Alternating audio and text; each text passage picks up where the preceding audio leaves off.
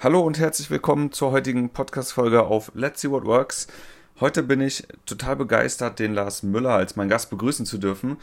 Lars Müller ist nämlich nicht nur ein Unternehmer, sondern er ist gerade in der Let's See What Works Community schon super bekannt, denn er hat vor, muss mal gucken, drei Jahren den ersten großen Amazon-Beitrag auf Let's See What Works geschrieben und dadurch ist er irgendwie bekannt geworden. Heute reden wir über Amazon, aber auch über andere Dinge. Jetzt sage ich erstmal willkommen, Lars.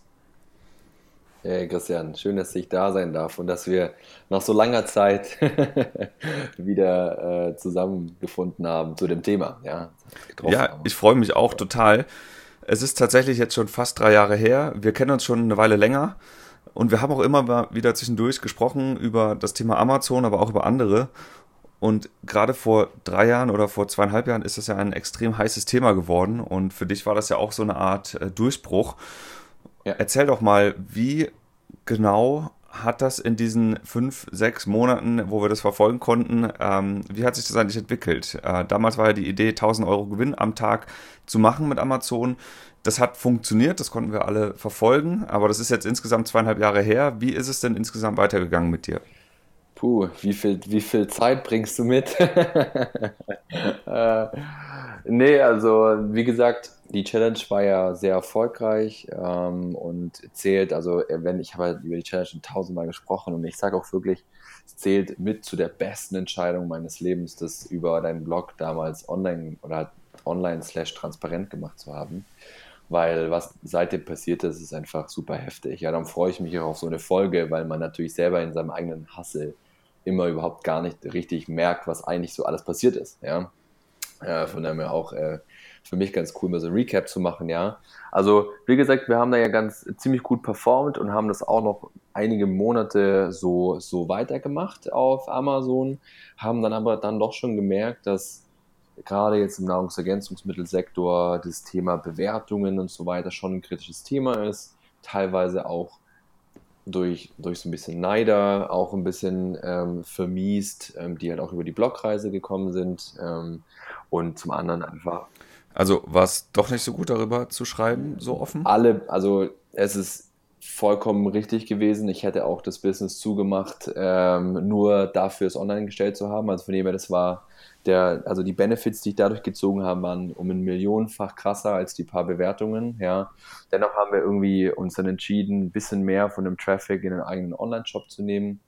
Und ähm, genau, was ist bis heute dann ähm, so passiert? Ich habe ja letztes Jahr strategische Investoren mit aufgenommen, die sind irgendwie auf mich aufmerksam geworden, aufgrund der Amazon-Geschichten, die ich so gemacht habe wo wir dann ziemlich schnell einen Deal gefunden haben. Das ist die Social Chain aus Berlin mit Georg Kofler, Michael Börnecke. Mit Georg Kofler hat damals Pro7 Premiere aufgebaut.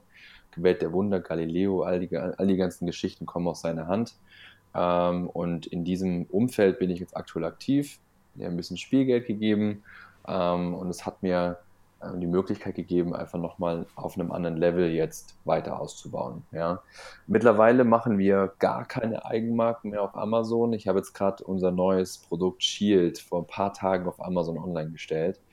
Ähm, aber das ist eine ganz coole Strategie, die ich gerne weitergebe ähm, als ich auf das Geld auf dem, auf, dem, auf dem Geldberg saß und ich bin ja ein Bootstrapper schon mein Leben lang gewesen. Ich habe ja nie Kapital gehabt von irgendwelchen fremden Leuten. Da dachte ich mir, okay, was mache ich damit? Ich kenne das so von den typischen Startup-Geschichten so, ich hole mir das Geld, stelle Leute ein, in der Hoffnung, dass mein Produkt irgendwann oder dass mein, der Verkauf meiner Produkte oder Dienstleistungen irgendwann so viel einbringt, dass ich davon irgendwie leben kann, ja, mit meinem ganzen Team. Meistens ist es nicht so, dann müssen irgendwie die Startups noch eine Series 2 oder ein B machen oder whatever aber noch eine zweite Runde und Co., um wieder neues Geld aufzunehmen, Anteile abzugeben, bla bla. Und ich dachte, nee, Lars, das kannst du irgendwie besser. Und habe dann angefangen, mit dem Geld Fremdmarken einzukaufen, um klassisches Wholesaling, Reselling auf Amazon zu betreiben. Ja. War das denn dann, also was hat dich zu dieser Entscheidung geführt, weg von der Eigenmarke hin zu einem Händlerdasein mit Fremdmarken? Was war der Kern der Entscheidung? Ähm, mehr, mehr Kontrolle im Marketing, mehr Kontrolle im Marketing, mehr äh, Möglichkeiten, auch den Kunden an mich zu binden. Ähm, es ist auch so, dass auch das, wo wir jetzt ein halbes Jahr lang schon mit unserem neuen Solid Mind V2 dran arbeiten, also eine wirkliche schöne Brand daraus zu bauen. Ähm, Im Supplement Space ist es halt super kompetitiv, ne? es gibt tausende Vitamin Cs. Das ist eher, sag ich mal, so ein Cashflow-Bringer. Ja, wenn du was Größeres vorhast, eine größere Mission vorhast, wie jetzt wir auch mit unserem neuen Solid Mind-Thema, dann ist Amazon nicht mehr der richtige Kanal dafür. Ja, der bringt zwar. Okay, aber lass uns doch mal ganz kurz das aufsplitten. Du hast ja damals angefangen mit der Eigenmarke. Genau. Dann hast du, dann bist du Händler geworden und hast andere Marken Ja. vertrieben und jetzt machst du aber wieder die Eigenmarke, oder? Nö, nö. wir machen immer noch, und das weiß niemand da draußen, ich habe ein hoch siebenstelliges Handelsimperium aufgebaut unter Solid Mind, ähm, wo wir halt, ähm, was uns die Miete bezahlt. Ja? Also das ist so den Stack, den ich aufgebaut habe. Ich gesagt, okay, ich nehme Amazon nur noch, um Geld zu verdienen. Ja? Das heißt, Geld zu verdienen, das kann ich mit Eigenmarken machen. Eigenmarken sind aber sehr, ähm, weißt du selber, ja, sehr sprunghaft. Man muss schauen, dass man eine gewisse Stabilität reinbekommt. Was aber viel, viel stabiler ist, ist zu, mit den Tools, die ich habe, zu schauen, okay, welche Produkte drehen sich gut, ja, äh, und wo kann ich eventuell als Reseller dort mir einen Teil des Kuchens abschneiden, ja. Das ist planbarer, es ist stabiler, das ist auch das, was ich neuen Leuten, die mit Amazon nur Geld verdienen wollen, wenn es nur um die paar tausend Euro nebenbei geht, ja, immer rate, kein Private Label Geschäft zu machen, weil es viel zu risikoreich ist, wenn du keinen Fokus auf eine eigene Marke hast, die du wirklich ausbauen willst. Und das machen wir heute noch, ja. Unser Hauptgeschäft bei Solid Mind im Untergrund ist der Handel mit Fremdmarken. Letztes Jahr haben wir halt viel, keine Ahnung, x-beliebige Brands und so weiter geflippt, wo wir halt einkaufen konnten, wo wir eine gute Einkaufskondition bekommen haben. Wir haben aber gemerkt, dass bei großen Marken Amazon eigentlich eher so ein bisschen ein Dorn im Auge ist, weil du weißt es selber, Preiskampf, ne, dafür ist Amazon irgendwie so bekannt und die Brands haben einfach keinen Einfluss darauf. Ja, du kannst in Deutschland nicht sagen, ihr dürft mein Produkt nur für 14,99 anbieten. Das, das geht in Deutschland rechtlich nicht. Ja, das ist gegen den freien Handel. Und dann dachte ich mir, okay, Lars, was, du bist ein schlauer, schlauer Dude, was kannst du denn machen, um irgendwie geiler zu sein als die anderen? Ja, und dachte mir, okay, du, du hast irgendwie Kapital, du hast irgendwie Amazon-Know-how, ja, warum machst du nicht, gehst du nicht auf Brands zu, die stabil auf Amazon laufen, aber noch keine Reseller-Struktur haben, also noch nicht so stark an Endkunden verkaufen. Weil das ist der Sweet Spot, wo du noch quasi die Brand davor schützen kannst, den Fehler zu machen, den die großen Brands machen, die einfach sagen, uns ist scheißegal, die ganzen Reseller, wir verkaufen einfach an Wiederverkäufer, aber zum Beispiel Amazon nicht, die Amazon-Exklusivität nicht richtig regeln, um den Preis irgendwie zu wahren, ja, weil Exklusivität bei Amazon ist das Einzige, was du tun kannst, um den Preis stabil zu halten. Und das machen wir jetzt. Und wer das nicht macht, der macht sich den Preis wahrscheinlich kaputt. Richtig, genau. Und der kommt auch immer nicht mehr raus. Genau, richtig. Das ist wie wenn du jetzt mit Happy Coffee anfängst, das an Reseller zu verkaufen und nicht regelst, ob die auf Amazon verkaufen dürfen oder nicht. Ja. Also ich habe die Erfahrung auch bei Happy Coffee gemacht. Trotz eingetragener Marke ähm, war es halt schwierig, da irgendwie irgendwas dagegen zu machen. Und äh, exklusiv zu sein, ist da tatsächlich der einzige richtige Weg. Richtig. Und selbst da kann er, da kann er rechtlich gegen, gegen dich vorgehen. Wenn du ihn nicht mehr belieferst, weil er auf Amazon anbietet, kann er eine Schadensersatzklage gegen dich ausspielen, weil es gegen den freien Handel ist. Es gibt ein, zwei Strategien, die man da anwenden kann, um so einen Händler rauszukriegen. Aber das ist eben das Fiese, ja. Aber um das nicht zu, zu krass zu vertiefen, ist, wir haben gesagt, okay, wir können eigentlich mehr, ja, wir können ganze Brands bei Amazon managen, ja, und dadurch ist die Idee aimsetprotect.de entstanden, die ich jetzt auf den Private Label Days zum ersten Mal vorgestellt habe, was wir zum Beispiel mit großen Brands wie einem Primal State machen, ja, Primal State sind Freunde von mir aus Berlin, die machen Supplements, machen 150.000 oder 60.000 Euro Revenue im Monat. Und die haben gesagt, hey, wir wollen irgendwie uns auf den Shop fokussieren, auf das Brandbuilding fokussieren. Und Amazon ist uns eigentlich, kostet extrem viel Zeit, kostet Geld, ja. Und da dachten wir, okay, komm, lass uns die doch managen. Wir ziehen die Produkte in unseren Account, ja, wir sind quasi deren exklusiver Amazon-Reseller und für die Marge, die wir von den Jungs bekommen, wir kaufen die Produkte bei denen ein, ja, wie ein klassischer Reseller auch, machen wir halt dann zusätzlich noch Listing-Optimierung, spielen die Ads aus und so weiter und so fort. Ja. Macht ihr denn auch das Fulfillment zum Beispiel dann für die? Ja. Oder ist das Im Shop, alles Amazon? also wir machen ähm, zum Beispiel, wir, also alles läuft, wir haben ein eigenes Lager in München, das heißt, alles zu Amazon machen wir. Also sprich, wir kaufen die Ware ein, die kommt noch bei uns in München. Äh, wir machen jetzt nicht deren Fulfillment in deren Shop, in dem Eigenshop, ja. Was wir aber machen zum Beispiel ist, wir haben zwei Listings, die wir jetzt mit Prime durch Verkäufer betreuen. Da machen wir auch das Fulfilling, ja. Auf der Website von AMC Protect steht, und das ist mit einem Satz ganz gut gesagt, wir machen Amazon, ihr den Rest. Ja, unser Kunde soll Amazon nichts mehr zu tun haben. Und das, da merken wir, da treffen wir auf so einen Nerv, ja, äh, wo die Kunden ganz unterschiedliche Gründe haben, warum sie Amazon nicht mehr machen wollen können. Ja. Liquiditätsthemen, selbst da helfen wir mit einer Warenfinanzierung und Co. Gerade stabile Projekte, äh, die irgendwie Kapital benötigen. Wir kaufen die Ware upfront ein, ja, ähm, via Vorkasse mit deren Profit, ja, ähm, uns, dass uns noch ein kleiner Netto-Profit bleibt für unsere Entschädigung. Und dann machen wir das Gleiche, was ein anderer Reseller auch macht, nur sind wir die Einzige in der Buybox. Ja? Und ein Satz dazu noch, um ein bisschen wieder ein Makro-Level hochziehen, warum ich das ganze Zeug mache, ist das, ich habe keinen Bock mehr auf diesen Druck, den ich jetzt theoretisch hätte, wenn ich nur Eigenmarken verkaufen würde, ja, und sage, okay, scheiße, wir müssen jetzt irgendwie die Ziele der Investoren treffen oder wir müssen irgendwie unbedingt noch so und so viel Profit machen und müssen dafür irgendwie 2000 Stück Solid Mind Sleep verkaufen, ja. Ähm, ich glaube, das ist extrem schwierig, ja, und ich dachte mir, okay, ich will, dass meine Fixkosten, die ich in meiner Company habe, komplett von unserem Handelsgeschäft getragen werden, dass ich die Muße und die Ruhe und die Zeit habe, mir zu überlegen, wie kann ich den Supplement-Markt richtig dominieren und nochmal richtig angehen. Ja? Und das ist die Situation, in der Lars Müller heute nach drei Jahren ist, dass wir unglaublich schöne Umsätze mit, mit Amazon machen, unglaublich schöne Profits machen mit den Brands, die wir betreuen. Es, steht eine, es gibt eine riesige Schlange an Brands, die wir jetzt onboarden werden in den nächsten Monaten. Ähm, und wir haben all die Zeit, all die Ruhe, uns zu überlegen, wie können wir unsere Eigenmarken perfekt vermarkten und müssen hier nicht, haben hier keinen Pressure, weißt du, wo wir sagen, fuck, fuck, fuck, wir müssen jetzt unbedingt 2000 Packungen Sleep verkaufen, weil sonst können wir unsere Mitarbeiter nächsten Monat nicht bezahlen, ja. Ähm, und das ist die Situation, in der ich mit Solid Mind heute bin. Sehr cool. Also auf jeden Fall eine ziemlich smarte Herangehensweise zu trennen und zu sagen, das eine ist Handelsgeschäft und Brot und Butter und das andere genau. ist eben etwas, das eigene Produkt. Du sprichst jetzt immer von Solid Mind als der Company, die auch das Handelsgeschäft betreibt. Ja. Wenn ich aber jetzt auf solidmind.de gehe, dann sehe ich ja auch eure, eure eigenen Produkte, die Nahrungsergänzungsmittel, die ihr also selbst herstellt. Ist das etwas, was ihr jetzt parallel sozusagen betreibt zu dem Handelsgeschäft. Genau. Hat sich da irgendwie die Strategie jetzt ein bisschen geändert oder verschoben, wo du gesagt hast, Amazon ist jetzt vielleicht hier nicht mehr der Way to go? Oder habt ihr hier eine neue Strategie? Habt ihr jetzt ausschließlich den eigenen Shop hier? Ich sag mal so, wir haben uns überlegt, was können wir im Supplement Space anders machen als die anderen. Du merkst, ja, ich versuche immer zu überlegen, kann ich Dinge besser, slash anders, anders machen, ja. Wenn es mir nur um Geld verdienen geht, Christian, dann würde ich irgendwas anderes machen. Da würde ich Hundeleien auf Amazon flippen oder irgendwelche Teebecher oder so, ja.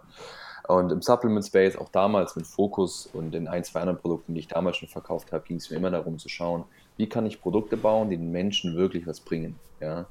Äh, und nicht, weil ich irgendwie ein Märtyrer bin, weil ich es einfach nicht übers Herz kriege, meiner Mutter eine Packung Sleep hinzustellen und genau weiß, dass sie eigentlich nichts bringt und es nur, nur Placebo ist. Ja?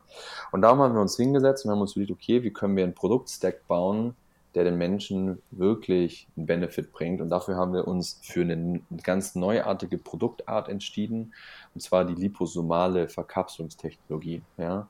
Ähm, außer Sleep, was immer noch ein Pulver ist, was extrem hoch dosiert ist und extrem geil ist, ja, sind alle anderen Produkte liposomal. Ja, darum sind auch unsere neuen Produkte alle in, alle in Sachets und flüssig. Für diese liposomale Nische gibt es auf Amazon fast kein Volumen. Darum ist Amazon für mich strategisch gerade aktuell überhaupt nicht relevant. Ich mache mit liposomalem Vitamin C, das ist so das bekannteste, mache ich gerade einen Test, darum ist unser Shield Solid mein Shield auch seit zwei, drei Tagen online und hole gerade ein paar Bewertungen und mache gerade so einen Launch. Also schauen, was kann ich holen. Aber den Rest machen wir im Online-Shop, weil wir die Menschen erstmal educaten müssen. Ja? Meine Strategie ist so ein bisschen wie die von Dave Asprey von Bulletproof. Ja? Der hat auch nur Tee und Öl verkauft. Ja? Der musste den Leuten erstmal klar machen, ja? dass es geiler ist, dass man, wenn man MCT in seinem Kaffee natürlich von Happy Coffee reinmacht, ja, und dann noch so einen Klotz Butter reinschmeißt, ähm, dass es irgendwie ähm, deinen Kopf mit mittelkettigen Fettsäuren versorgt, ja. Die Leute wissen da draußen gar nicht, dass wenn du Vitamin C im Laden kaufst, dass du 80% davon eigentlich wieder auspinkelst und es überhaupt deinem Körper überhaupt nichts, nichts bringt. Das wissen die Leute gar nicht, ja. Und wegen dem Ansatz ist Amazon in meinem Case aktuell, was Eigenmarken angeht, nicht so relevant. Ja? Weil ich im Shop mit Funnels, mit seiner E-Mail-Adresse, brauche ich dir ja nicht sagen, ähm, natürlich ihn educaten kann. Und das ist auch der Grund, warum wir das Handelsgeschäft haben. Ja, so fügt sich das alles. Wir haben Zeit, uns Gedanken zu machen darüber, wie schaffen wir es, den Kunden zu educaten, dass er jetzt schon irgendwie bei seinem Fertiggericht hinten drauf schaut, ob da Zucker drin ist, dass die Menschen auch anfangen, wenn sie schon Supplements nehmen, dass sie auch gucken, was ist in dem Supplement drin. Ja, ist da Magnesiumoxid drin, was zu 90 Prozent wieder irgendwie meinem Körper gar nicht aufgenommen werden kann, aber halt super günstig ist? Oder will ich Produkte, die wirklich bei mir ankommen? Ja, und ähm, lange An Antwort für eine kurze Frage, aber ich musste ausholen. Ähm, das ist das, was wir, was, was wir heute machen. Ja, das Handelsgeschäft ist quasi unser Brot-Butter-Geschäft. Da, wenn du auf amzprotect.de gehst, haben wir da eine kleine Seite dafür gebaut vor ein paar Wochen. Aber auf solidmind.de siehst du da nichts und wir werden auch überwiegend auf dem Online-Shop verkaufen in Zukunft und offline. Kurze letzte Frage noch zu amzprotect.de. Kann sich da jeder bewerben? Ähm, habt ihr da Kriterien, Auswahlkriterien? Was kostet das an Share? Kannst du das sagen? Es ist komplett flexibel, ja. Also einfach mal anschreiben. Äh, das Coole ist, was wir halt machen, wo wir merken, da können wir super helfen, ist, dass wir Warenfinanzierung machen, ja. Kunden von uns haben oft das Problem, die sind in diesem Amazon Cashflow Loop festgesteckt, ja. Amazon, ihr wisst es alle selber, die Amazon machen, die hat, du hast einen gewissen Holdback, ne. Alle Accounts nach 2016 haben einen gewissen ähm, Holdback und äh, machst du einen Fehler, behält Amazon die Kohle ein. Wir gehen hin und sagen, okay, komm, wir kaufen mal zwei, drei Monatsbatch upfront, ja, und meistens nehmen wir ungefähr 7 bis 15 Prozent Nettomarge, ja, brauchen wir, also klassische Handelsmarge, ja, nach Amazon Fee. Das heißt, wenn also jetzt jemand sagt, ich kann mir 15 äh, Prozent plus die 15 Prozent von Amazon leisten, dann kann ich alles auslagern bei euch und habe überhaupt keine Sorgen mehr genau. damit. Genau, und wir machen dann Deutschland, wir machen Europa, wir machen USA, wir machen in den nächsten Monaten dann auch noch Japan, ja, äh, und kümmern uns halt um alles. Ja, und das ist so das. Macht ihr das auch dann buchhalterisch? Also schreibt ihr die Rechnung ja. an die Endkunden? Genau. Die, die, okay, das heißt, wenn jetzt jemand sagt, ich habe keine Lust, hier im Ausland meine Steuern zu melden oder ähm, irgendwie da mich überhaupt mit zu beschäftigen, dann könnte ich sagen, ihr macht das alles. Genau, darum, dadurch laufen, da, deshalb laufen die ASINs ja auch über unseren Amazon-Account, ja. Das heißt, wir ziehen die ganzen Produkte in unseren Account, sprich wir verkaufen sie theoretisch. Ja. Ähm, die Benefits ist, wir haben halt Amazon Key Account Manager, wir haben halt Zugang zu den neuesten Marketingmöglichkeiten, dann läuft alles auch über unsere Buchhaltung, wir haben in allen europäischen Ländern eigene Steuerberater, auch jetzt ein Jahr lang lauter Fehler gemacht, kennst wahrscheinlich selber das Pan-EU-Thema, haben uns jetzt doch entschieden, irgendwie separate Steuerberater überall zu haben, haben ein eigenes Lager in München, haben ein eigenes Lager in Miami, ja, und der Kunde kriegt von uns einfach einmal im Monat oder wir kaufen einfach upfront die Ware ab. Er hat seine 90% Netto-Profit, äh, die er bei Amazon auch hätte. Ja, also 90% von dem Profit, den er von Amazon gehabt hätte. Ja, und bei uns bleibt circa 10. Ja, und ähm, das ist ähm, für viele Brands äh, eine sehr schöne Sache, weil selbst wenn sie selber Warenfinanzierung machen würden, würde der Warenfinanzierer ja nur die Einkaufskosten übernehmen, die der Kunde hat. Ja? Also sprich der chinesische Supplier, der 1 Dollar pro Produkt. Ja? Was aber in unserem Case ein anderer ist, ist, dass wir natürlich EK plus 90% der Nettomarge abnehmen. Ja? Ähm, und das bringt die Brand natürlich in ein ganz anderes Setup, wo sie auf einmal sagen kann, jetzt können wir endlich mal durchatmen, ja, jetzt können wir uns endlich mal auf Mitarbeiterausbau, auf, auf, auf Marketing außerhalb von Amazon fokussieren. Ziemlich krass, also sehr, sehr, sehr coole Entwicklung und äh, zu Solid Mind muss ich auch sagen, ich bin schon sehr beeindruckt, dass ihr äh, quasi nicht einfach nur Händler seid, die irgendwas verkaufen, sondern dass ihr auch tatsächlich sagt, wir wollen ein Produkt, mit dem wir uns beschäftigen, irgendwie sehr geil machen, irgendwie was Neues machen, was Sinnvolles tun. Und ich glaube, das ist auch der wahre Kern des Unternehmerseins, dass man am Ende irgendwie auch was Cooles baut und nicht einfach nur irgendwie ein paar Euro äh, mit irgendwelchen shady Methoden abzugreifen. Also sehr spannend, finde ja. ich. Und ich bin auch sehr spannend, wie sich das am Ende weiterentwickeln wird bei euch. Aber so wie ich das im Moment wahrnehme, ist es jetzt schon eine Marke, die ihr da aufgebaut habt, die man in dem Bereich schon sehr, sehr gut wahrnehmen kann. Richtig. Und ich drücke die Daumen hier dafür und ja, würde jetzt nochmal kurz das Thema schwenken. Das Thema Teamaufbau zum Beispiel, Brands, das ist ja auch ein Thema, was ihr, äh, was du auch selber machst. Du machst äh, so viele Sachen, hast jetzt ein Team auch. Wie viele Leute sind das? Wir sind jetzt zehn bei Solid Mind. Ziemlich krass. Und dieses Team, ich habe gesehen, ihr verkauft ja auch auf Amazon, äh, ihr verkauft ja auch Amazon Projekte, die ihr selber ein bisschen aufgepäppelt habt und dann am Ende halt äh, ja wieder verkauft. Ihr macht Kryptogeschichten. Ich habe gesehen, ihr macht auch was, äh, eine Cannabis-Konferenz. Du bist auch außerhalb von Amazon so aktiv und auf so vielen Baustellen unterwegs. Was würdest du sagen, ist denn im Moment dein Fokus aktuell und warum machst du überhaupt so viele Sachen? Gute Frage. Ähm, ich hatte, ähm, wenn ich ähm, da ganz offen bin, ich hatte während meiner 1000 Euro Gewinn am Tag Challenge, hatte ich ein krasses Erlebnis. Das erzähle ich immer wieder. Ähm, und das war im April, als ich die, die Challenge, wo ich, wo ich wusste, wenn jetzt alles flat weiterläuft, werde ich meine Challenge erreichen. Ja? Das war der Monat mit 64.000 Euro Revenue und 32.000 Euro Profit. Ähm, zwei Monate bevor ich eigentlich irgendwie fertig sein wollte. Und ich hatte zu der Zeit, als ich das wusste, bin ich in so eine Depression gefallen von zwei Wochen. Ja? Ich, ich bin immer jemand, der super pumped ist, meistens ein bisschen überpumpt, ja. Ähm, ständig neue Dinge aufbauen. Auf einmal hatte ich zwei Wochen, wo ich nichts mit mir anfangen konnte, wo ich wusste, okay, mein Game ist over. Mein Game ist Game over. Ja? Mein Ziel, was ich mir gesetzt habe, ist irgendwie vorbei. Und ähm, ich habe mich dann irgendwie mit Büchern und mit der, mit der Zeit kam dann irgendwie so ein bisschen das Feuer wieder. Zum Glück nicht, hat es hat alles nicht länger gedauert. Und da habe ich sehr viel über mich selber gelernt und habe auch in den letzten zwei Jahren viel mit Mentoren und den ganzen Personal Development Kram jetzt nicht der Hip ist, sondern halt irgendwie der Real ist, irgendwie mit mir selber gemacht. Und weiß halt mittlerweile, dass ich einfach sehr gut darin bin, Dinge von Null an aufzubauen. Ja? Und alle sagen zu mir, ja, Lars, mach doch mal eins, mach das doch mal dann bis zum Schluss und so. Da sage ich immer, warum? Warum? Wegen Geld? Oder warum? Ja? Mir muss es doch Spaß machen. Ich muss doch jeden Tag ein erfülltes Leben leben, ja, wo ich sage, ich kann das machen, was mir Spaß macht. Wo ich jeden Tag mit Goosebumps aufstehe, ja, ich stehe jeden Morgen um 5 Uhr auf, nicht weil ich muss, sondern weil ich will, ja. Und wenn es heißt, dass ich wie in Richard Branson 100 Unternehmen parallel habe, ja, ähm, ist es der Grund. Ich habe mir gesagt, okay, ich schaffe mir einfach ein Ökosystem, wo ich den ganzen Tag Lars sein kann. Ja. Und so ist es zum Beispiel bei Solid Mind. Ich habe ein Team um mich herum, wo ich den ganzen Tag Dinge anschieben kann und mein Team fängt die, fängt die angefangenen Dinge auf und führt sie für mich weiter. Ja. Somit kann ich meine Stärken ausspielen und mein Team die eigenen Stärken ausspielen.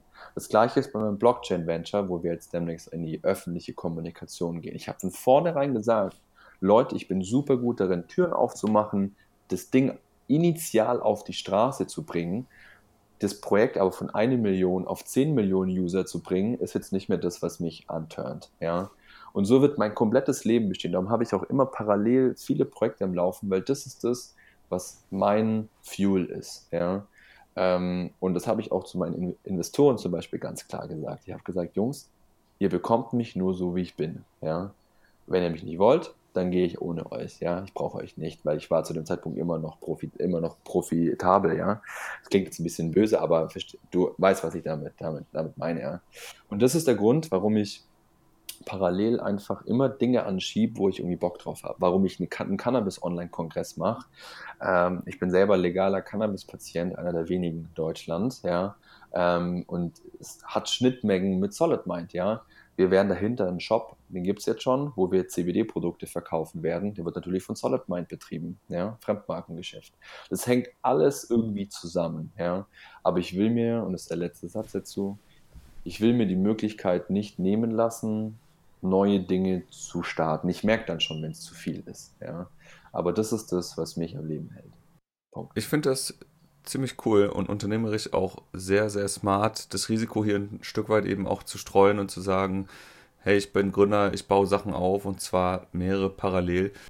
Ich kenne das ja auch, ne? Man könnte jetzt da eigentlich in einer Company eben auch bleiben, die man da hätte und ähm, versuche aber selbst auch da ein Stück weit immer zu streuen und verschiedene Dinge aufzubauen. Ich habe das immer so formuliert, ich bin Gründer, ich bin nicht gerne der CEO, ich bin nicht gerne Manager, ich bin halt Gründer, der gerne irgendwas aufbaut. Und ähm, genau, alles, was dann halt auf einem bestimmten Level kommt, das muss dann halt jemand anderes machen. Äh, insofern kann ich das bestätigen. Wie ist denn das mit deinem Team? Auf der einen Seite sagst du, du bist Gründer, du hast Vision und auf der anderen Seite hast du aber das Team, das muss ja diese Vision auch mittragen. Und ähm, ja, die müssen ja abgeholt werden. Wie genau funktioniert das? Hast du einfach die Vision, die die dann mitleben oder, oder ist es so ein gemeinschaftlicher Prozess? Wie genau funktioniert das bei dir? Mal überlegen. Also wie gesagt, ganz wichtig, so Cannabis-Kongress und Krypto-Projekte, dafür habe ich eigene, eigene Teams. Ja. Ähm, ich habe für das Krypto-Projekt Blockchain Manager, was wir aufbauen, sind wir fünf Leute. Ja. Ähm, das sind dann nochmal separate Teams. Solid Mind Team fokussiert sich eigentlich überwiegend auf die Solid Mind und die AIM-Set Protect Aktivitäten dort. Ne? Und es ist so, ich bin eigentlich in der Exekutive für fast nichts mehr zuständig bei Solid Mind. Ja. Ähm, wir haben Marketing, wir haben Business Development, ja. Ich bin das, und wir hatten, erinnerst du dich mal an das Gespräch, ja, wo ich auch dich gefragt habe, wann soll ich irgendwie jemand reinnehmen, Geschäftsführer oder so, wo ich dich mal um Rat gefragt habe. Und da hast du auch, hast auch mir gerade, Lars, weißt du, was du, was deine Aufgabe eigentlich sein sollte und immer sein, sein sollte, ist, neue Dinge auszuprobieren, zu schauen, ob man die irgendwie bis zu einem State bekommt, wo man sie skalieren kann, ja, und ab da kannst du es dann auslagern, slash an Mitarbeiter abgeben und so, ja. Und das mache ich. Ich gebe die Vision an. Ich bin noch kein CEO, ja. Ich bin vielleicht ein CVO, ein Chief Visionary Officer, ja, ähm, der irgendwie jeden Tag ungefähr die Marschrichtung angibt. Aber der Rest wird von dem Team selber entschieden. Ich bin, äh, das haben wir gerade letztens, als wir mit dem Team auf Zypern waren, vor knapp drei Monaten, bin ich komplett hinter meine Leute gegangen, ja ich, ich will eigentlich den ganzen Tag nur noch Leader sein, meine Leute jeden Tag besser, besser machen. Mich macht nichts glücklicher. Dann kriege ich teilweise immer Pipi in den Augen. Wir hatten letztens, als mein Team selbstständig den Bewerbungsprozess für neue Mitarbeiter gemacht hat, die Calls selber gemacht hat. Ja, ich habe lediglich zwei, drei Instagram-Stories gemacht, wo wir irgendwie 20 Bewerbungen dafür dann hatten. Ja, äh, dafür bin ich da mit meiner, meiner persönlichen Marke. Ähm, aber der Rest, die anzuschreiben, auszuwählen, die, die Zoom-Calls zu machen, wo ich dann zwar mit dabei war als Backup, aber eigentlich fast nichts gesagt habe, das ist doch mega geil. Da ist immer der Simon Sinek, so ein bisschen mein Vorbild, der sagt, der CEO ist in der alten Welt für die Erfolge der Firma zuständig, aber eigentlich sollte ein CEO für die Leute zuständig sein, die für die Erfolge der Firma zuständig sind. Ja? Und das ist die Position, in die ich bei SolidMind gerade gehe. Ich bin der, der die verrückten Visionen voranbringt. Meine Leute, die, die feiern das halt auch, weil es genau das ist, was sie auch wir, wir haben dieses Mantra Be in Love with the Process so hart etabliert, ja, ähm, wo wir sagen, die Ziele, die wir mit unseren Investoren ausgemacht haben, die sind cool, die sind wichtig, ja, die bringen uns, die pushen uns so ein bisschen aus unserer Komfortzone raus, ja, aber bei uns ist der Fokus auf den Prozess daran Spaß zu haben, ist, liegt vorne dran, ja. Und ähm, von dem her, genau, gebe ich so ein bisschen die Marschrichtung vor, aber sonst entscheiden die Leute eigentlich selber, sprechen mit mir ab, ja. Ich, ich, ich mentor sie, ich frage Fragen, ja, ähm, und, und versuche sie jeden Tag irgendwie besser zu machen und sehe, wie halt meine eigenen Werte, die ich habe, irgendwie adaptiert werden und weitergetragen werden. Und das ist eigentlich das Beste, was, was passieren kann. Das macht ja auch Sinn, aus meiner Sicht, wenn die Mitarbeiter bzw. das Team selbst die Leute rekrutiert, mit denen sie am Ende dann auch tagtäglich zu tun haben. Insofern ist es sehr sinnvoll, dieses Vorgehen und den Leuten auch die Möglichkeit zu geben, selbst zu gestalten. Es gibt ja auch noch eine weitere Parallele von uns beiden. Wir haben nämlich beide unsere Freundin, äh, Frau mit dem Team sozusagen. Wie läuft das für dich? Ähm, ich sag mal immer besser. Ja, äh, Florian und ich sind jetzt seit, seit über acht Jahren zusammen. Und ähm, ich will auch keinen Tag missen und bin auch unglaublich froh, dass wir diese, äh, diese Möglichkeit haben. Ja? Ähm, ich kenne ganz viele andere, die du auch kennst, ja? Äh, wo dann irgendwie die Freundin zu Hause ist, weil sie halt irgendwie nicht kann, weil sie irgendwie fest ist in, in einem Job oder nicht irgendwie traveln will. Und ähm, da sind wir sehr, sehr froh, dass, dass, wir, dass wir das haben. Es funktioniert auch ziemlich gut. Ja? Ähm, und wir merken jetzt auch gerade bei Gloria, ist jetzt so, ähm, die ist jetzt irgendwie ein Mensch, wo sie ein bisschen so ein bisschen reinwachsen muss in das, was sie eigentlich will, was sie so sich antreibt. Aber da passieren auch gerade ganz viele tolle Sachen. Ähm, aber es funktioniert sehr, sehr gut und ich bin sehr glücklich, sie immer mit dabei zu haben. Ja, es funktioniert wirklich gut. Ich fand das immer extrem erstrebenswert, diesen Zustand zu erreichen. Da geht es jetzt gar nicht darum, irgendwie die krassesten Aufgaben zusammen gewuppt zu bekommen. Das ergibt sich dann tatsächlich irgendwie so, sondern einfach irgendwie das private Leben, was man ja eigentlich auch dann leben möchte, was man sich ermöglicht durch dieses ganze Unternehmertum, das am Ende auszuleben, ist super, denn du kannst nun mal nicht Nomade sein, wenn du alleine zu Hause sitzt. Und äh, mich hat das immer extrem angetrieben in der Vergangenheit, äh, dieses Ziel zu erreichen, gemeinsam dann auch irgendwie in diesen neuen Zustand zu kommen. Und dafür eben Situationen zu schaffen, die uns, die uns beiden halt irgendwie auch mobil werden lässt. Ihr macht das ja auch ähm, genauso, ihr seid auch gemeinsam unterwegs und wenn ich jetzt deine Instagram-Stories zum Beispiel verfolge, da sehe ich zum Beispiel, dass ihr gerade in Zypern seid. Manchmal seid ihr aber auch mit dem Team zusammen. Manchmal seid ihr zu zweit, zu dritt unterwegs. Habt ihr da irgendwie so eine feste Struktur, einen festen Rhythmus, wann ihr wo, wie seid? Wie macht ihr das? Also, hättest du jetzt nach den privaten Travel Plans ge gefragt, hätte ich gesagt, das ist abartig unstrukturiert noch. da können wir gleich nochmal drüber sprechen, in diese, diese Transformationsphase von äh, zu Hause slash danach dann irgendwie zum digitalen Nomaden. Aber mit dem Team ist es so, dass wir jetzt immer mehr und mehr da Strukturen reinbekommen und wir versuchen uns einfach alle drei Monate, jedes Quartal einmal zu sehen. Ja, zu sehen.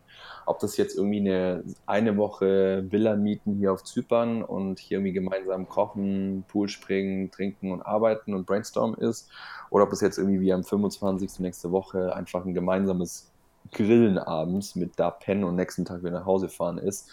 Das ist einfach, wo wir sagen, okay, wir wollen uns irgendwie alle drei Monate einmal wirklich physisch sehen. Ja, das ist so das, was wir jetzt etablieren wollen. Wir werden uns dann auch in Barcelona im November nochmal sehen, bevor es dann auf die Nomad Cruise geht.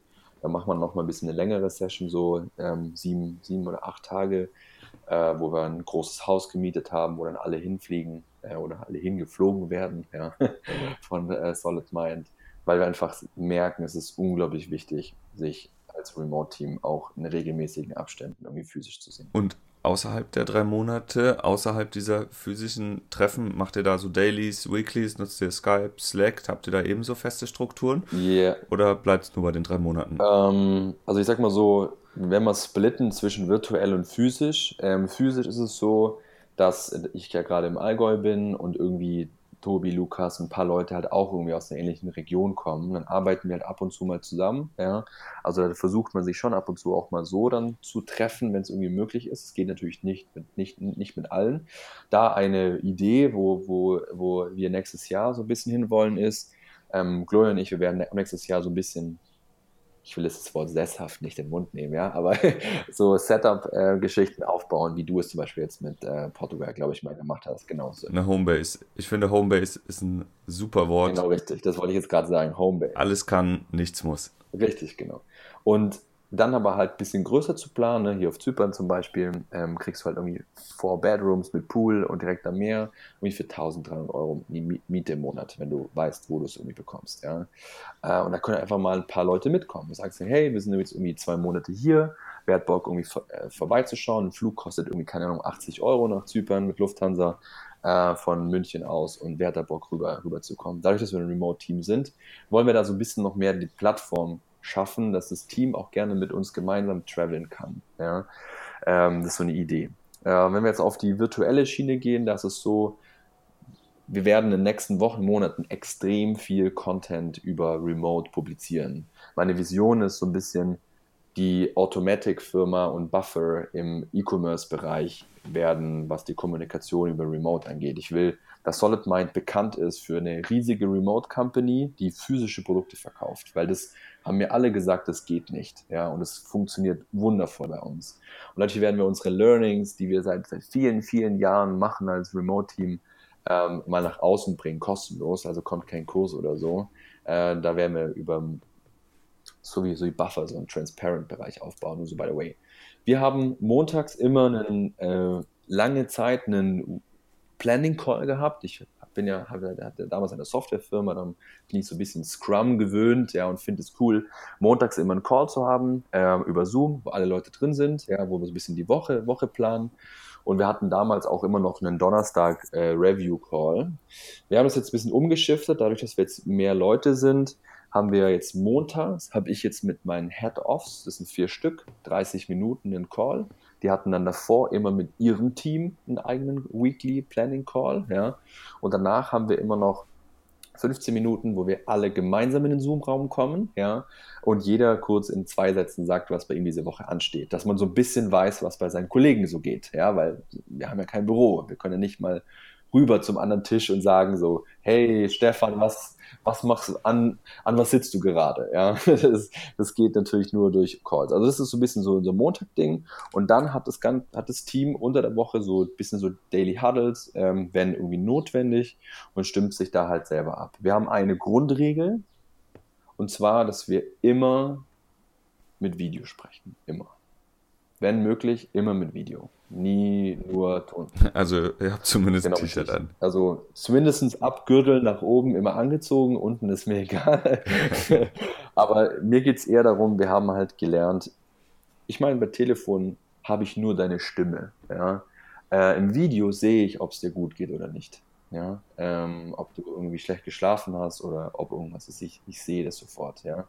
Und darum, wir haben sehr, sehr, sehr viel gelernt über Re Kommunikation in Remote Teams. Wie kommuniziere ich? Textform ist ja so schrecklich zu kommunizieren, ja. Du hast keine Emotionen, du kannst nicht rauslesen, es ist so viel Interpretationsspielraum, ja. Dann schreibt der eine mal nur gut und du denkst dir, hm, ist der jetzt schlecht drauf oder warum ist der so kurz angebunden, ja. Da helfen auch Emojis nicht mehr, oder? Doch, wir haben so eine Re Emoji-Pflicht ja, einge, eingeführt tatsächlich. Ja, dass wenn es einem, da kann ich dir auch gerne noch einen Hint geben, ähm, was ich schon fast vergessen habe, an dem Montagscall, äh, wenn wir mit den Head-of-Calls durch sind und diesen Gruppencall machen, ja, sagt jeder davor, ob er heute von 0 bis 10, wie seine Stimmungslage ist. Ja. Es gibt sogar Plugins für Slack, wo du das einstellen kannst. Das haben wir erstmal gelassen. Das klingt jetzt irgendwie ein bisschen weird, aber es ist so, so, so wichtig. Wir haben herausgefunden, wenn, kurz noch ein, ein Satz, wenn ich schlecht drauf bin, ja. ja, dann färbt es so heftig auf das Team ab. Und es ist wichtig, dass das Team weiß, dass ich gerade schlecht drauf bin, weil ich halt gerade irgendwie schlecht drauf bin, dass es nichts mit meinem Team zu tun hat. Ja? Und darum sage ich, hey Leute, ich bin heute mit 3 von 10, ich habe am Wochenende, keine Ahnung, das und das gemacht und darum geht es mir, geht's mir nicht gut. Ähm, und dann passt es. Ja? Aber es sind so Feinheiten, die halt in einem Remote-Team super wichtig sind, dass man die mitkommuniziert. Habe ich noch nie gehört. Das, ähm, was macht man da mit jemandem, der jetzt nur zwei Sterne schafft? Fliegt er dann raus? Oder darf man ja, ihn genau. nicht ansprechen und ab sieben, der darf dann mehr nee, reden? Es, äh, nee, nee, nee, nee, es geht darum, dass die anderen einen besser einschätzen können. Ja? Ähm, Gerade bei neuen Leuten, ja, ich meine, kommt das ganze Zeug rein, wie Ego und so weiter und so fort. Ja, also wenn du, wenn du jemanden neuen, neuen im Team hast, den du noch nicht so gut kennst, ja, wenn er jetzt irgendwie grummelig ist oder so und jeder hat seine eigenen Eigenheiten, dann weißt du nicht, was los ist, ja, dann fragen die Team, ja, habe ich irgendwas falsch gemacht, bla bla bla, ja, ähm, sondern wir sagen einfach, hey, mir geht's heute nicht so gut, ich bin irgendwie eine 3 von 10, ich habe diese Woche das und das und das zu tun, ja, und morgen ist alles wieder besser. Ja, das sind so ein paar Feinheiten, da kann man irgendwie vier Stunden Podcast drüber machen, ähm, wo wir so, wo du einfach in einem Remote-Team mehr Fokus drauf legen musst. Ja, wo du generell in jedem Team Fokus drauf legen musst. Ich korrigiere mich, aber in einem Remote-Team noch ein bisschen mehr. Also ist eine sehr spannende Methode, das habe ich noch nie gehört, dass man da mit Emojis so arbeiten kann. Aber ja, umso spannender. Ähm, kannst du sagen, wie das Plugin heißt für Slack? Ich habe ich hab, kann ich dir raussuchen und schicken. Wir nutzen das nicht, ne? wir machen das halt im Call, ähm, wenn wir irgendwie diesen Weekly Call haben. Ähm, aber, aber sonst, ähm, ich, ich, ich kann das Plugin mal raussuchen okay. und schicken, also die Shownotes packen. Ich habe noch mal ein, zwei Fragen zum Thema Team und Remote-Struktur. Wo ist denn das Team? Können die selbst entscheiden, wo sie sind, wo sie sein wollen? Ich habe jetzt aus eigener Erfahrung gelernt, dass Remote immer dann einfach ist, wenn man in derselben Zeitzone auch ist oder zumindest so plus minus sechs Stunden maximal. Mhm. Alles darüber, wo man sagt, hey, ich will jetzt mal äh, irgendwie ein paar Monate in Neuseeland sein, da wird es dann schwierig. Habt ihr da irgendwie Regeln, dass, äh, wo man da sein darf? Sind die überhaupt alle remote bei euch oder sind die zu Hause im Kinderzimmer alle? ähm, die meisten sind tatsächlich in Deutschland oder alle, außer Adrian, Chloe und ich, sind im Kinderzimmer, im, im Babybettchen zu Hause bei Mama. Ja?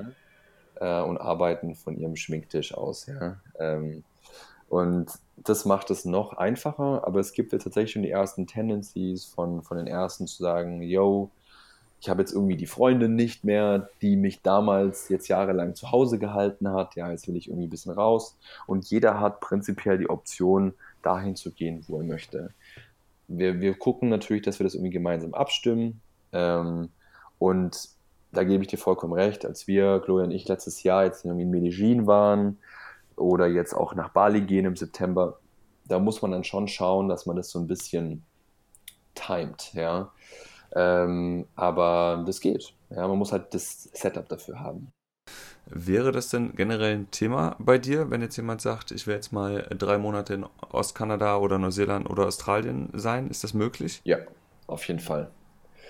Okay. Und ähm, genau, wir müssen natürlich schauen, was für eine Tätigkeit der jeweilige macht. Ne? Wenn jetzt irgendwie ein Business Development oder ein Sales Guy überwiegend Kontakt mit deutschen Kunden hat, wenn der natürlich irgendwie plus 12 abhängt, ist natürlich schwierig. Ähm, aber dadurch, dass wir viel Eigenverantwortung auf die Leute gelegt haben und jeder selber entscheiden kann, also jeder kann auch selber entscheiden, wann er, in Urlaub geht, ja.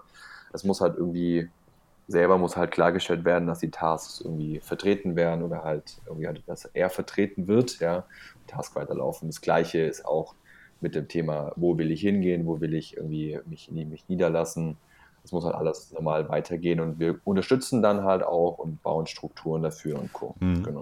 Ist das denn so? Ich meine, du bist ja jetzt selbst als Unternehmer ein Tausendsasser. Ähm, du machst jetzt neben SolidMiner noch andere Sachen. Ist sowas innerhalb des Teams mhm. auch möglich, wenn jetzt jemand sagt, ich will jetzt auch meine anderen zwei, drei Baustellen noch haben? Ähm, sollen die Menschen da auch unternehmerisch denken? Dürfen die das? Ähm, oder sind sie eigentlich nur Maschinen, die arbeiten sollen?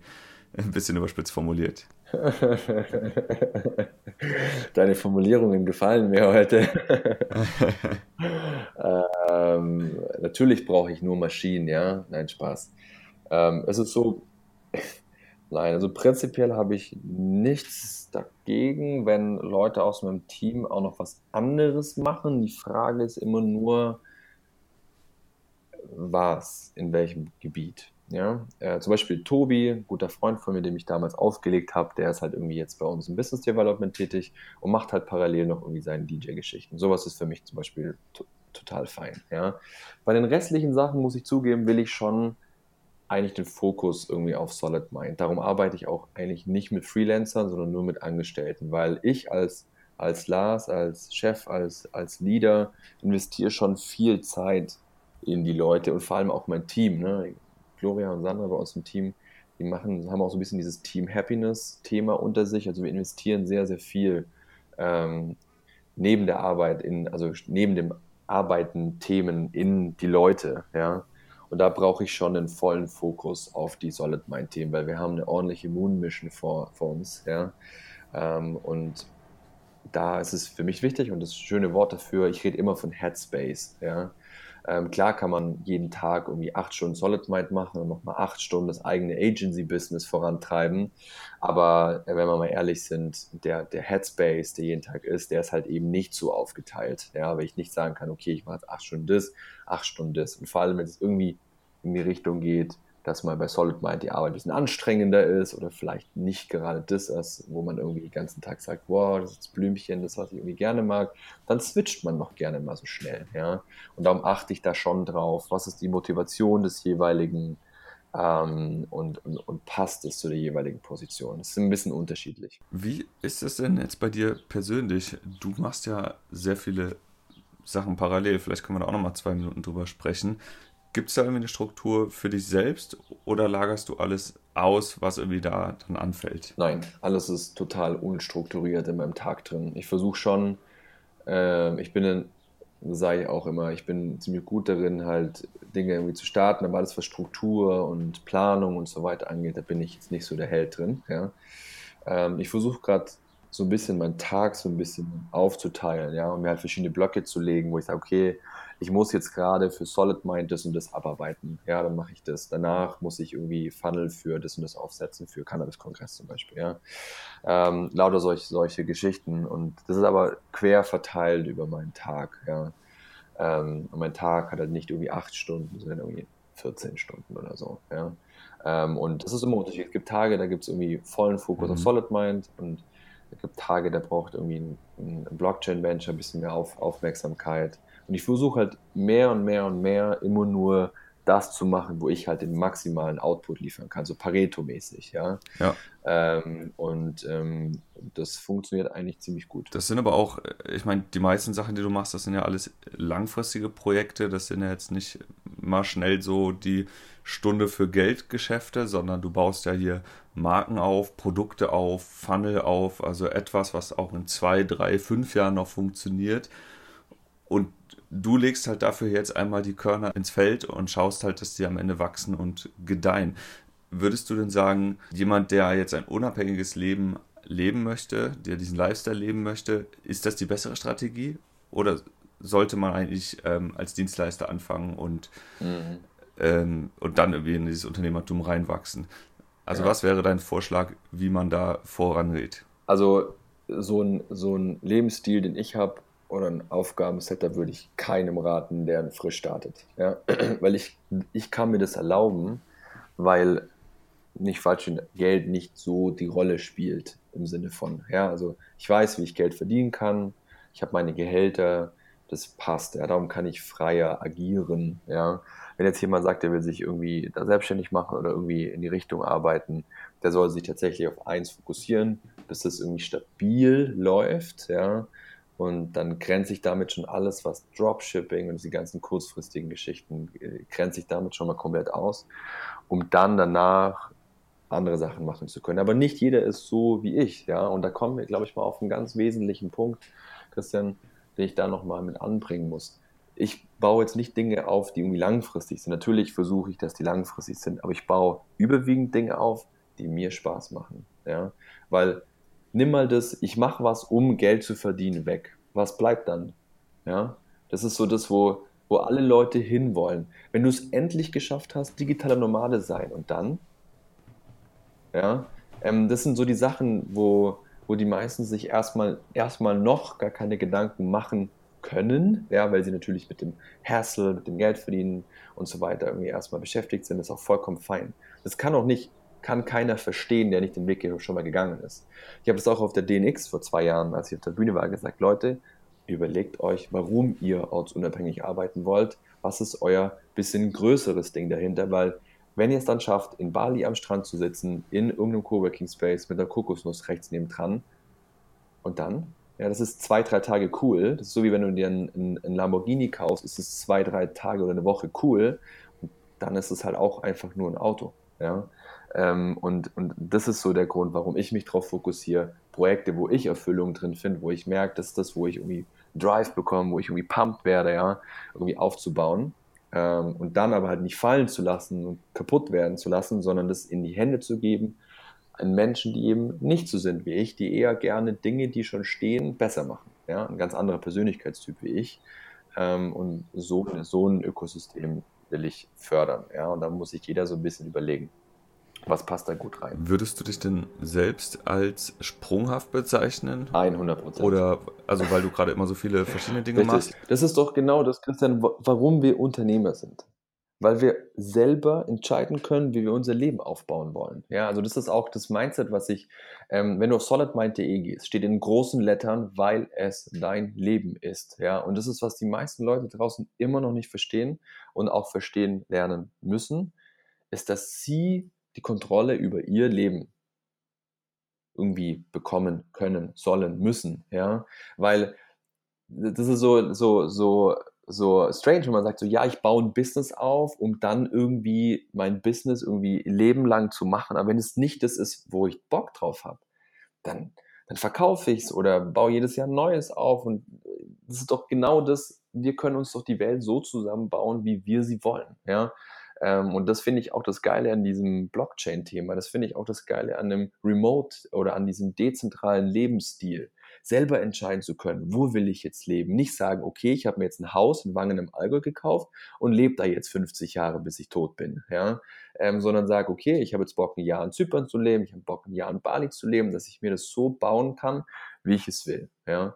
Und, ähm, und das ist so ein bisschen das, was ich fördern will, was auch die Mission hinter, hinter Solid Mind ist, den Leuten klarzumachen, ist ja, eigenes Leben und sie müssen Kontrolle über ihr Leben erlangen, ja, weil sonst macht es niemand. Das ist genau die Botschaft, die ich auch bei Let's See It Works versuche äh, nach draußen zu bringen. Unternehmertum ist tatsächlich für mich der Schlüssel zu diesen Dingen, aber dann aber auch am Ende nur Mittel zum Zweck, um sich eben das Leben so zurechtzuleben, wie man gerade leben möchte. Also da kann Richtig. ich auf jeden Fall 100% zustimmen. So, was sind deine aktuellen Projekte ähm, und wo können wir dich vielleicht in drei oder fünf Jahren erwarten? Was ist so dein Plan? Das ist deine Strategie neben Solid Mind und den anderen Dingen. Also alles hängt so ein bisschen zusammen und ist irgendwie auseinander entstanden. Ja, wie gesagt, wir machen Solid Mind und sind Eigenmarken. Ähm, wir haben den, den Handel darunter, ja, äh, der ein bisschen so den Namen Aim Set Protect irgendwie trägt. Ähm, da baue ich jetzt gerade noch so ein bisschen so ein Amazon Consulting-Thema noch weiter aus, weil wir einfach merken, okay, wir bekommen extrem viele Anfragen ähm, und da habe ich so ein bisschen, ein bisschen Bock in diesem High-Ticket-Bereich noch reinzugehen. Dann daraus entstehend ist es wieder, wo Leute sagen, hey, cool, ich habe jetzt eine Brand, aber ich würde die gern verkaufen. Dadurch entstand die Idee mit äh, Doing Lean Ventures, wo wir wirklich Amazon-Brands ähm, verkaufen oder Website-Projekte, die gewisse Stabilität aufweisen. Das bauen wir gerade aus. Das spannend. Da habt ihr auch schon einige verkauft, habe ich gesehen. Ja, ne? genau. Gerade das, also das ist ein sehr spannender Bereich, der gerade noch sehr neu ist in Deutschland. USA ist es ja mit empireflippers.com und so schon in einem Multimillionen-Bereich. Ähm, aber es ist sehr, sehr spannend, weil ich gehe ein bisschen anderen Weg, wie jetzt irgendwie ein paar Kollegen von mir. Ich, ich, ich vermarktet es ein bisschen als Cashflow-Asset, als Investitionsobjekt, ja, neben Immobilien, ETFs und weiß der Geier, was alles gibt, Bitcoin und äh, Kryptowährungen und Co., ja. Ähm, und da passt Union Venture zum Beispiel auch mit AMC Protect wieder zusammen, weil wir einige Kunden haben, die gerne Brands kaufen wollen, aber keinen Plan von Amazon haben. Ja? Und dann sagen wir, okay, wir, ihr kauft die Brand und wir managen sie für euch in unserem Account und ihr bekommt einfach die Kohle. Ja? So passt alles wieder ein bisschen zusammen. So, dann habe ich, äh, bin ich in diesem Online-Kongressbereich ein bisschen aktiv. Da habe ich ja über, über, über Blockchain und Krypto letztes Jahr einen sehr erfolgreichen gemacht. Ähm, und, oder war das dieses Jahr? Ich weiß es schon gar nicht mehr. letztes Jahr. Und äh, dieses Jahr machen wir zwei. Ähm, einen ähm, mit einem Kollegen zusammen, den Cannabis-Kongress, einfach weil ich, ich fest Überzeugung bin, dass das Thema einfach mehr Bildung in den Markt muss. Ja, das Image, der Imagewechsel von dem kiffenden ähm, äh, Dreadlock trägenden Dude, der sein Leben nicht auf die Reihe bekommt. Ja, Bernhard und ich, wir sind zwei ähm, erfolgreiche Unternehmer, die ihr Leben sehr wohl auf die Reihe bekommen, benutzen trotzdem täglich Cannabis, um unsere äh, Probleme damit zu heilen. Ja, ähm, und es ist einfach so ein krasses Game einfach aus Lobby und bla. Und das ist das, wo ich ein bisschen Spaß dran habe, da so ein bisschen zu disrupten. Das kommt bis jetzt nicht gut an. Da werden wir hinten raus auch das so ein bisschen so der, so der, ich will jetzt nicht mein eigenes Geschäftsmodell dahinter verraten, das kann man one-on-one mal besprechen, aber so ein bisschen der Plan, noch mehr in der Cannabis-Industrie zu machen. Ja, ob das jetzt in der Supply Chain da irgendwo mitzuwirken, ob das jetzt eigenes, eigener Anbau ist von, von Medizinalhanf oder irgendwie von äh, CBD-reichen Sorten und so. Da habe ich Bock, mal so ein bisschen noch, wenn ich ehrlich bin, meine, meine Gärtnerleidenschaft. Ähm, ich habe früher voll gerne Dinge auch mit den Händen gemacht, so Sachen, die man im Laptop Business nicht machen kann, ein bisschen auszuleben, ja. Und ähm, alle Dinge, die ich mache, haben irgendwie so ein bisschen so einen Sinn, ja. Und dann das größte Projekt, was größer werden kann als Solid Mind und all die Dinge, die ich je gemacht habe, ist das Blockchain Venture, was ich gerade aufbaue. Ähm, der Name wird fitleap.io heißen, also fit.leap.io.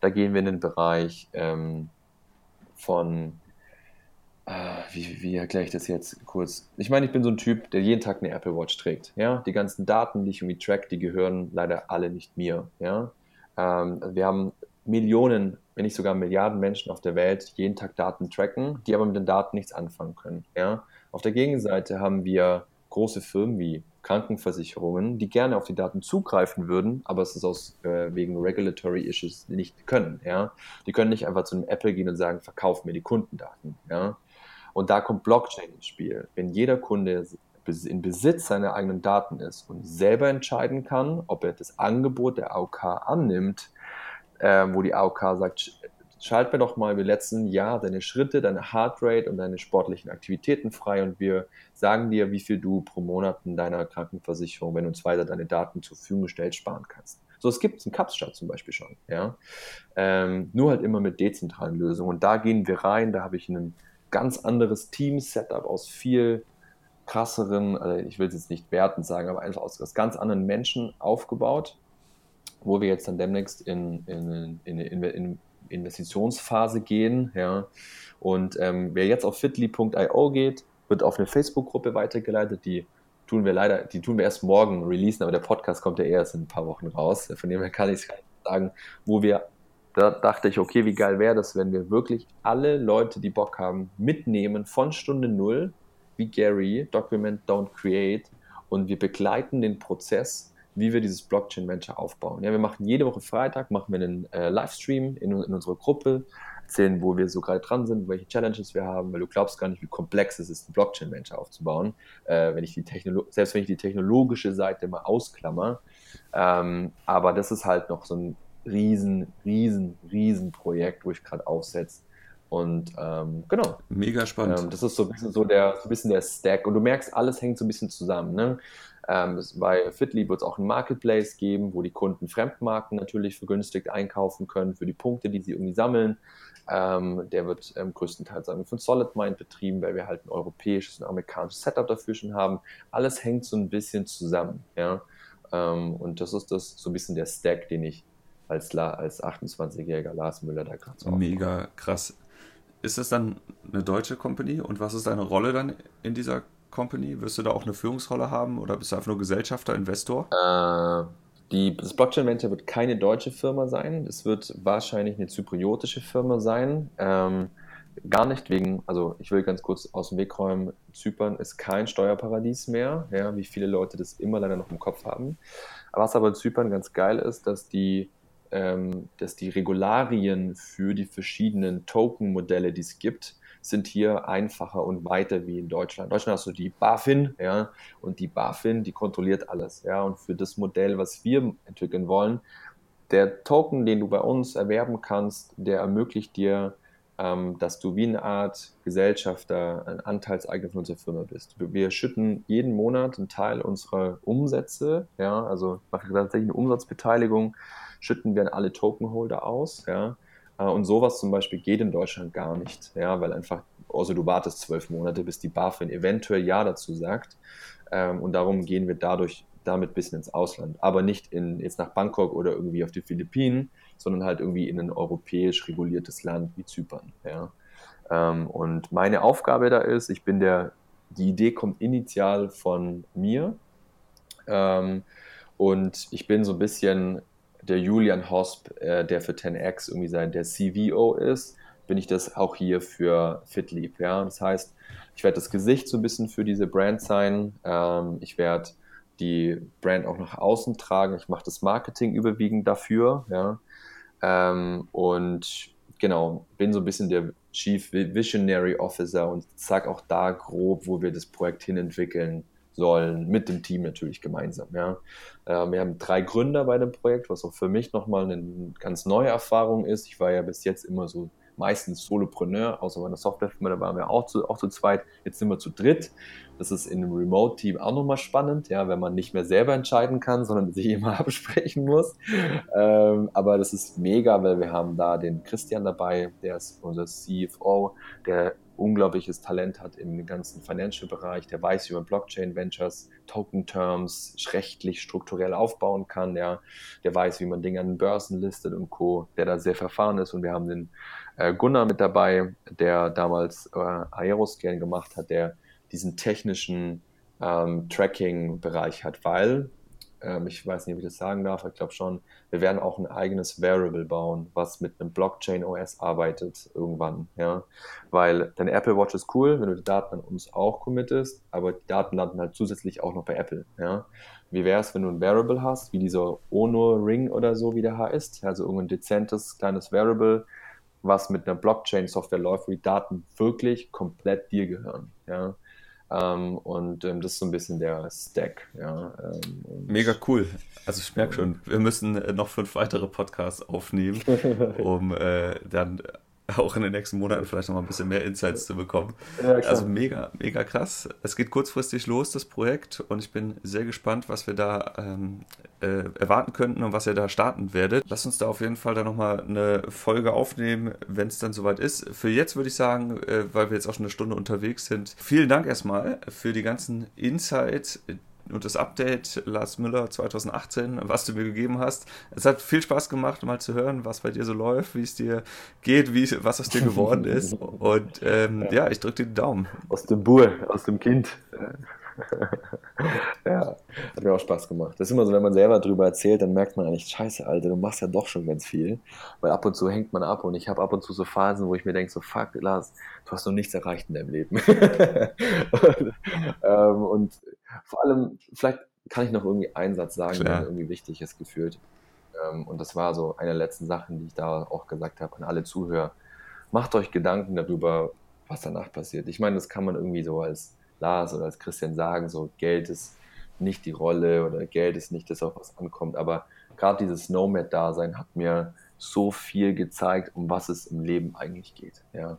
Um Freundschaften, um coole Beziehungen zu anderen, zu anderen Menschen, um, um, einfach das zu machen, was einen selber erfüllt und was, am eigenen, was man selber dann auch Spaß dran hat. Ja. Das ist leicht reden, ja. Viele Leute kämpfen ums, ums Überleben, wegen, ähm, weil sie noch nicht wissen, was sie irgendwie tun sollen.